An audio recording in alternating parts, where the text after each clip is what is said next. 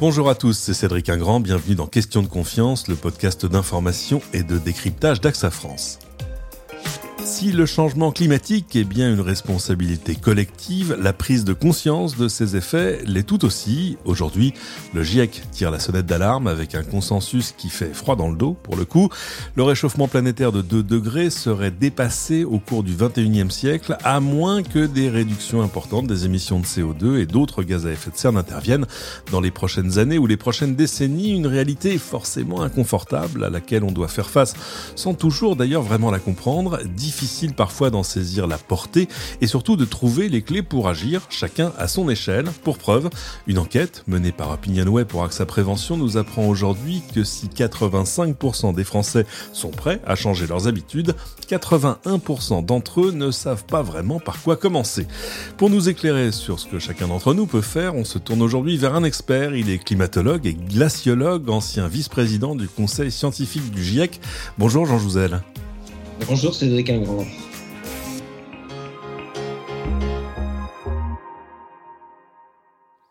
Alors, je n'ai fait que résumer votre CV, il est bien plus long que ça. Vous êtes aussi chercheur au commissariat à l'énergie atomique et aux énergies alternatives et membre du Conseil économique, social et environnemental et aussi lauréat de la médaille d'or du CNRS en 2002. Merci beaucoup d'avoir accepté notre invitation.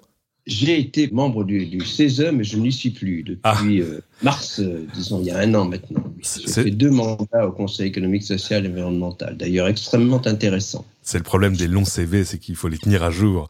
Merci en tout cas d'avoir accepté notre invitation. Je voulais d'abord qu'on se mette les idées au clair. Le changement climatique aujourd'hui, on le voit, s'accélère depuis, c'est pas si récent que ça, depuis une centaine d'années. C'est ce que nous dit le site du ministère de la Transition écologique. Depuis la fin du 19e siècle, la température a ainsi augmenté de 1,1 degré à la surface de la Terre. Ce serait même 1,7 degré en France. Alors ces constats, ils sont alarmants. On le voit entre 93, c'est-à-dire hier, et 2019 plus 9 cm d'élévation du niveau moyen des mers.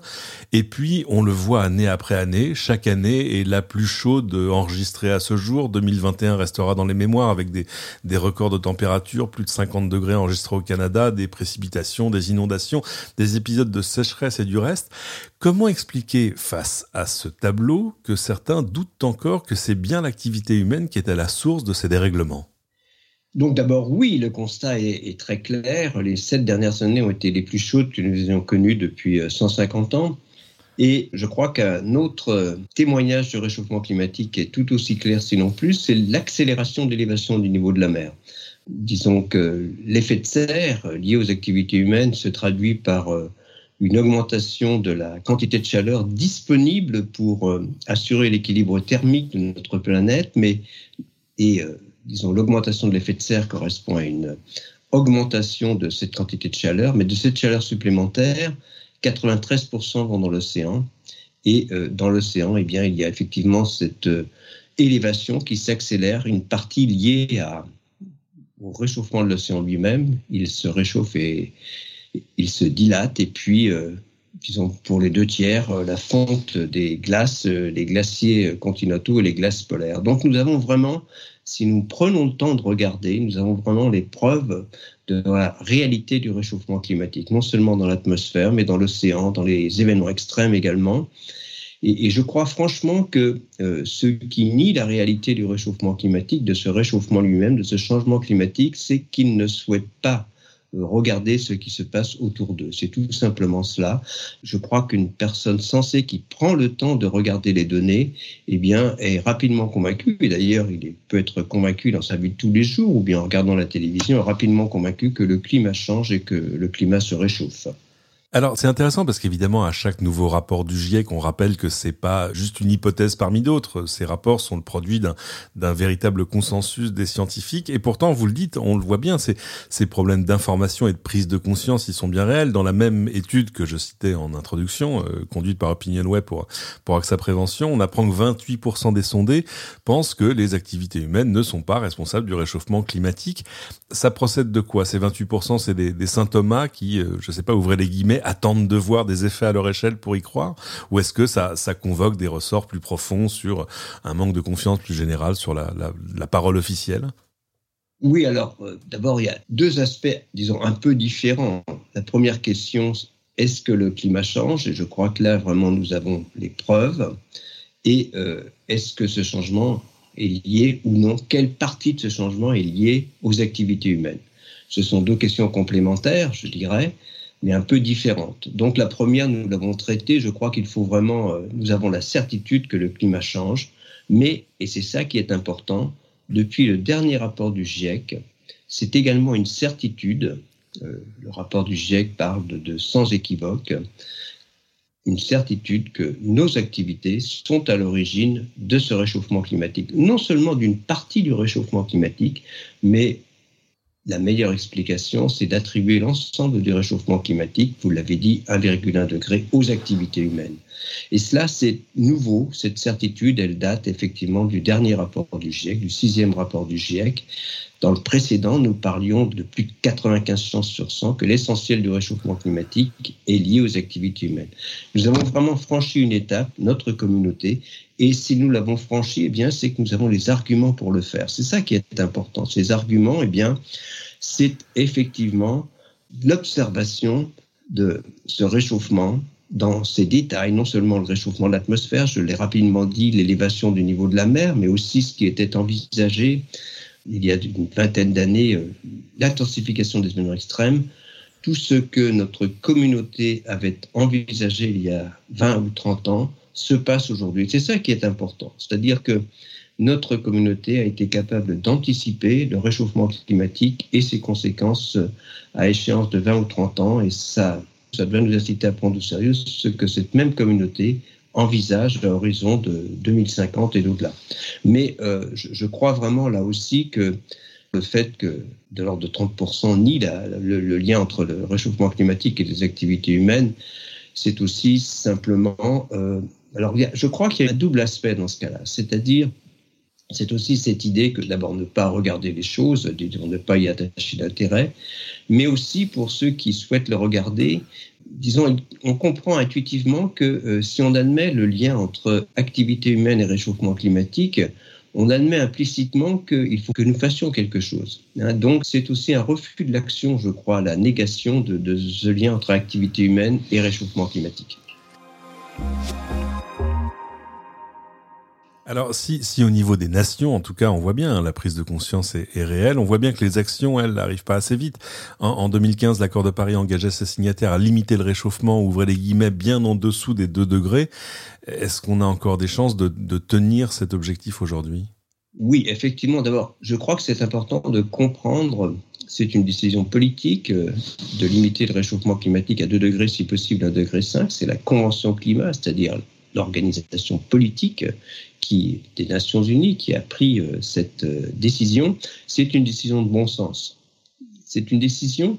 L'idée est que, eh bien, ils vont prendre des mesures pour que le réchauffement climatique soit limité de façon à ce que les jeunes d'aujourd'hui puissent s'y adapter dans la deuxième partie de ce siècle. On ne parle plus des générations futures, évidemment, ça vaut aussi pour euh, le siècle prochain, mais là, on parle bien des jeunes d'aujourd'hui que doit-on faire pour qu'ils puissent s'adapter au réchauffement climatique? Eh bien, il faut absolument limiter ce réchauffement. Et d'ailleurs, à Paris, eh bien, euh, nous mettions l'accent euh, sur un réchauffement limité à 2 degrés par rapport au plan industriel. Vous l'avez rappelé, on a déjà pris 1 degré.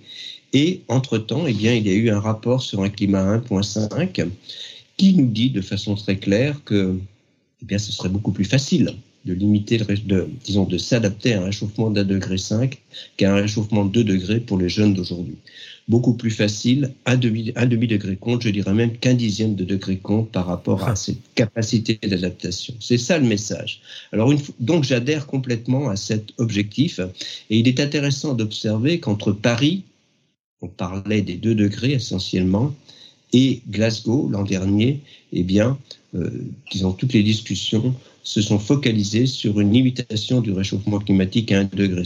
Alors il y a un changement essentiel. Il faut bien comprendre, je crois qu'on comprend facilement que pour limiter le réchauffement climatique, il faut que l'effet de serre arrête d'augmenter. En gros, c'est ça la neutralité carbone. Hein. le, contraire de la neutralité carbone, c'est accepter l'idée que l'effet de serre augmente indéfiniment. Et cela, c'est effectivement difficilement acceptable du point de vue du climatologue.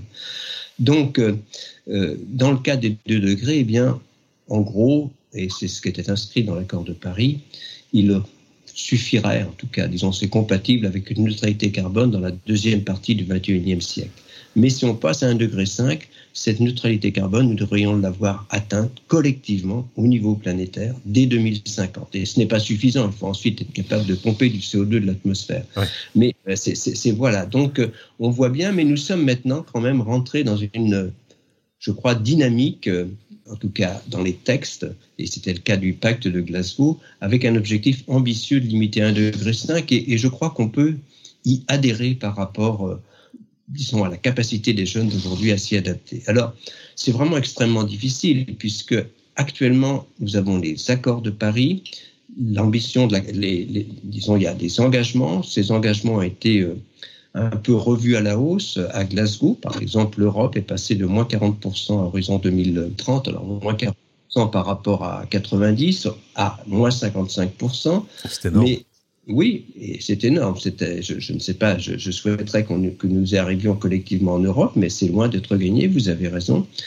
Et, mais disons qu'avec les engagements, en faisant l'hypothèse, deux une double hypothèse, c'est-à-dire en faisant l'hypothèse que les engagements sont tenus, les engagements de l'accord de Paris, c'est entre 2020 et 2030, et qu'ensuite, eh bien, nous allons effectivement rapidement vers une neutralité carbone, eh bien, nous sommes plutôt sur des trajectoires de l'ordre de 3 degrés, peut-être un peu moins. C'est beaucoup trop par rapport au 1,5 degré que j'ai mentionné. Donc, on voit bien qu'on n'en prend pas le chemin. Par rapport, si on voulait limiter à 1,5 degré, effectivement, euh, il faudrait que nous ayons en 2030, collectivement, diminué nos émissions de 45% par rapport à 2015 et elles vont augmenter de 15%. Nous savons d'ores et déjà que nous aurons en 2030 deux fois trop d'émissions par rapport à ce qu'il faudrait pour avoir des chances de rester sur cette trajectoire à 1,5 degré. On voit bien que c'est un changement majeur si nous voulons effectivement nous remettre collectivement sur une trajectoire 1,5 degré, à laquelle j'adhère, c'est clair. Voilà, c'est cela, c'est cela le défi. Et, ce défi, eh bien, c'est ce que nous dit le dernier rapport du GIEC. En gros, il faudrait que le pic d'émissions soit au plus tard en 2025. Et on avait toujours dit au plus tard en 2020, mais on voit bien qu'après, ça veut dire des, diminutions très rapides. Donc, c'est extrêmement ambitieux. Et euh, nous sommes loin du compte actuellement, même s'il y a une prise de conscience, puisque, et j'en terminerai là sur ce point, cet objectif de neutralité carbone à horizon 2050 il est euh, formalisé dans un rapport 1,5 degré publié en, 2018, trois ans après à Glasgow. Il y a trois ans à peu près, il y a 120 pays mhm. qui l'ont affiché d'une façon ou d'une autre dans leurs objectifs. C'est le cas de la France, par exemple. Nous avons affiché neutralité carbone à horizon 2050, l'Europe, les États-Unis, la Chine en 2060. Mais disons que euh, c'est assez remarquable comment les textes, effectivement, s'appuient sur le rapport du GIEC. Le problème, c'est qu'il y a un fossé, non pas, euh, disons, il y a vraiment un fossé entre les objectifs affichés par les pays et la réalité euh, dans ces pays, de, disons, des trajectoires d'émissions des gaz à effet de serre. Alors, on comprend la difficulté qu'il y a pour tout un chacun, euh, pas forcément à comprendre la réalité de la crise climatique, mais d'arriver à se représenter ce que doit être, j'ai envie de dire, presque la nouvelle vie qui se dessine devant nous pour arriver à, à, faire baisser ces émissions. C'est-à-dire que, on l'a vu par exemple en 2020, il y a eu une baisse d'activité massive due chez nous en France à la pandémie, qui a au moins eu un effet bénéfique, c'est que ça nous a remis quelque temps sur les rails vertueux de cette baisse des émissions de CO2. Mais évidemment, on a le souvenir des centres villes vides, des autoroutes sans voiture, etc. Donc on imagine bien que tout ça est pas forcément tenable. Alors c'est intéressant parce que dans le même temps, il y a des choses qui concourent à faire baisser nos émissions de manière plus structurelle, les avancées des technologies, euh, certains changements de comportement, je sais pas, le, le déclin des véhicules thermiques, l'arrivée des pompes à chaleur, euh, la préférence pour des sources d'électricité bas carbone.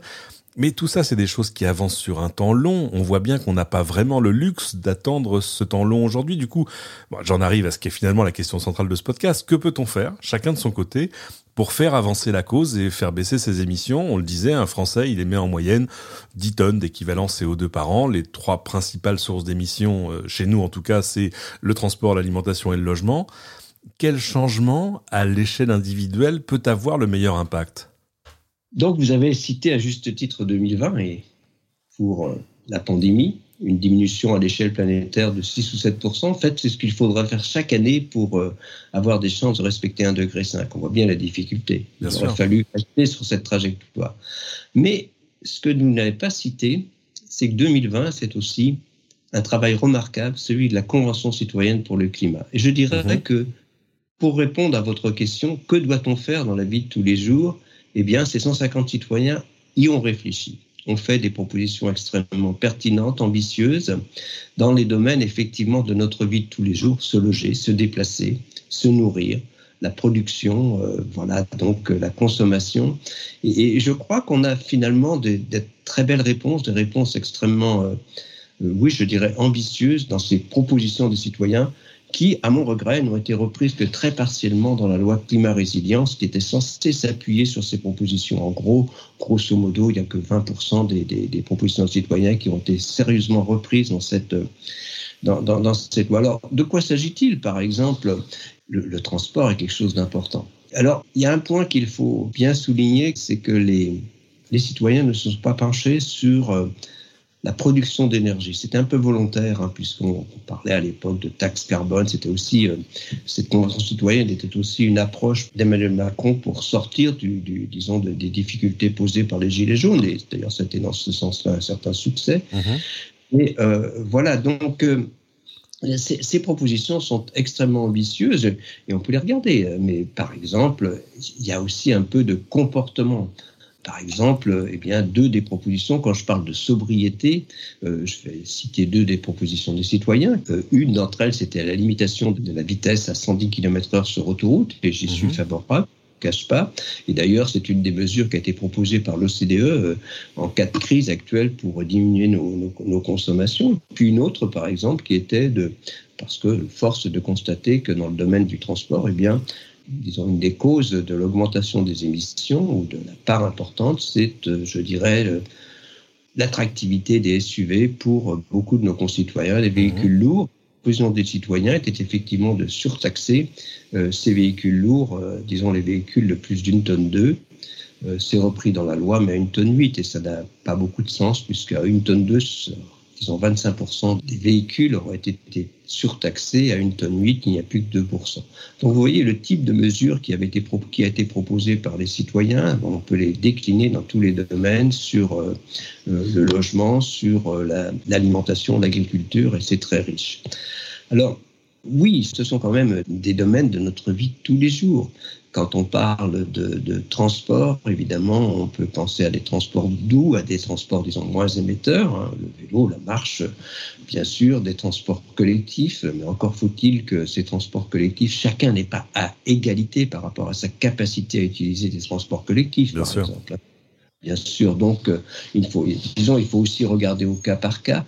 Euh, dans tout ce qui concerne le bâtiment, l'urbanisme, il y a un rôle essentiel, mais c'est vrai aussi pour euh, les transports des collectivités locales et régionales. mais c'est vrai aussi pour, disons, par exemple, la mise en place de circuits courts dans, l'alimentation. Donc c'est tout cela qu'il faut regarder. Et, je, je ne vais pas détailler les propositions de citoyens, mais je pense que c'est vraiment très très riche en termes de propositions. Alors justement, est-ce que tous ces changements de comportement individuels peuvent suffire? Est-ce que c'est les petits ruisseaux qui font les grandes rivières Ou est-ce qu'évidemment, il faut les conjuguer à des changements plus systémiques? Vous le citiez, les transports, euh, l'alimentation, les circuits courts, tout ça sont du ressort de la force publique euh, en général, et pas, uniquement de comportements individuels. Oui, alors disons, si on parle de ce qui concerne notre vie de tous les jours, se loger, se déplacer, se nourrir, ça représente 60% des émissions, mais disons même en étant vertueux, ça ne pourrait, on ne pourrait arriver qu'à une diminution de l'ordre de 25%. C'est une estimation, je crois, du Shift Project. On ne va pas passer tout d'un coup à zéro. Alors il y a bien sûr quelque chose qu'il faut mettre en œuvre, et on en parle beaucoup actuellement, c'est euh, la neutralité carbone dans la production d'énergie. Il y a ce débat, euh, disons, entre, bien sûr, les, il y a deux façons de produire de l'énergie sans émission de gaz à effet de serre. Euh, disons, le nucléaire qui, nous qui, qui, a effectivement une part importante dans la production d'électricité en France, mais aussi les énergies renouvelables. Alors, il y a ce débat, il y a les six scénarios de RTE, on peut, on peut en discuter, mais euh, effectivement, euh, il ne faut pas simplement agir sur notre comportement et sur, je dirais, sur la, la, la, façon de se nourrir, de se déplacer, de se loger, mais il faut aussi, je crois, en parallèle, aller assez rapidement vers ben, une énergie la plus sobre en carbone possible. Possible. Ça, c'est important également. Mais je crois qu'on n'échappera pas alors à l'efficacité énergétique, mais aussi à la sobriété. C'est ça qui est important. Euh, une des conclusions du rapport de RTE, c'est que nous n'arriverons pas à atteindre la neutralité carbone à horizon 2050 sans un développement significatif des renouvelables. On peut avoir un débat sur le mhm. nucléaire, mais euh, sans un développement significatif des renouvelables, dans tous les scénarios RTE, c'est au moins 70% de renouvelables à horizon 2030, 2050 et sans sobriété, hein, sans faire attention. Je dirais que la, eh bien, l'efficacité énergétique, c'est faire les mêmes choses avec moins d'énergie, c'est très bien. La sobriété, c'est un peu regarder à ce que nous faisons. Et euh, bah, je vous ai donné deux exemples. La sobriété, ça serait quand même, par exemple, d'accepter une limitation de, de, disons, sur les autoroutes à 110 km/h. Ce serait aussi d'accepter euh, d'avoir des véhicules plus légers. Hein, donc, euh, c'est pas, c'est pas du tout, disons, je pense, en tout cas dans mon esprit, nuire à la qualité de vie. C'est bien ça qu'il faut comprendre. Je ne peux pas parler de sobriété heureuse, mais il faut pas penser que cette transition euh, soit synonyme de, baisse de qualité de vie. Au contraire, je crois que si on, nous réussissons collectivement cette transition, il faudra la réussir parce que, je le redis, on ne peut pas accepter euh, que le climat se réchauffe de façon continue. Eh bien, disons, la réalisation de cette transition, c'est une meilleure qualité de vie euh, plutôt que le contraire. Elle est attractive, elle est, synonyme de, de création d'emplois également, de dynamisme chez les jeunes, de de recherche, d'innovation effectivement, mais ces innovations doivent être évaluées par rapport à leur capacité à s'inscrire dans la lutte contre le réchauffement climatique ou l'adaptation. Avant de se quitter, justement, pour en savoir plus sur tous ces gestes qui permettent de réduire ces émissions de gaz à effet de serre, je ne saurais trop vous conseiller la lecture du guide climat d'AXA, euh, les gestes pour réduire ces émissions. Euh, ça va vous permettre de calculer précisément, par exemple, votre empreinte carbone pour trouver des solutions les mieux adaptées à votre mode de vie, parce qu'on le disait, toutes les solutions ne s'appliquent pas à tout le monde. Par exemple, dans les transports du quotidien, euh, si vous préférez le vélo à la voiture, vous pouvez gagner une demi-tonne de CO2 par an en matière d'alimentation manger moins de, viande rouge ou évidemment réaliser des économies d'énergie dans votre logement grâce aux travaux d'isolation permis par les aides de l'État. Deuxième lecture, alors là pour le coup sur les changements plus systémiques, je vous conseille aussi euh, toujours dans ce rapport climat du groupe AXA euh, les mesures prises par l'entreprise. AXA publie depuis 2015 un rapport sur le climat qui décrit sa stratégie en matière de climat, de nouveaux développements dans le cadre de son de son reporting constant. Bref, euh, voilà ce qu'une grande entreprise peut faire à son échelle. Merci infiniment, Jean Jouzel, de nous avoir donné de votre temps. Si on veut en savoir plus sur vos travaux, où est-ce qu'on peut vous retrouver en ligne, par exemple? Oui, en ligne, ben, je pense qu'il suffit d'aller sur YouTube, mais je ne sais pas. Voilà, notre dernier ouvrage, devant, je vais citer deux ouvrages récents, celui avec euh, Baptiste Denis, euh, Climat parlons vrai, paru aux éditions Les Pérégrines, et aussi celui avec Pierre Laroutourou, euh, on parle aussi plus d'économie, qui vient d'être de Odile Jacob et qui vient de sortir en livre de poche. Voilà. Merci infiniment, en tout cas. Merci Cédric, merci beaucoup. Merci à vous. C'est ainsi que se termine cet épisode. Merci à vous de l'avoir suivi. Épisode à retrouver à la demande sur toutes vos plateformes de podcast préférées.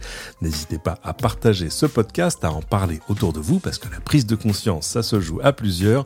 Et évidemment à venir ajouter vos 5 étoiles et vos commentaires qui aideront d'autres à découvrir cette émission. Et à bientôt pour une nouvelle question de confiance.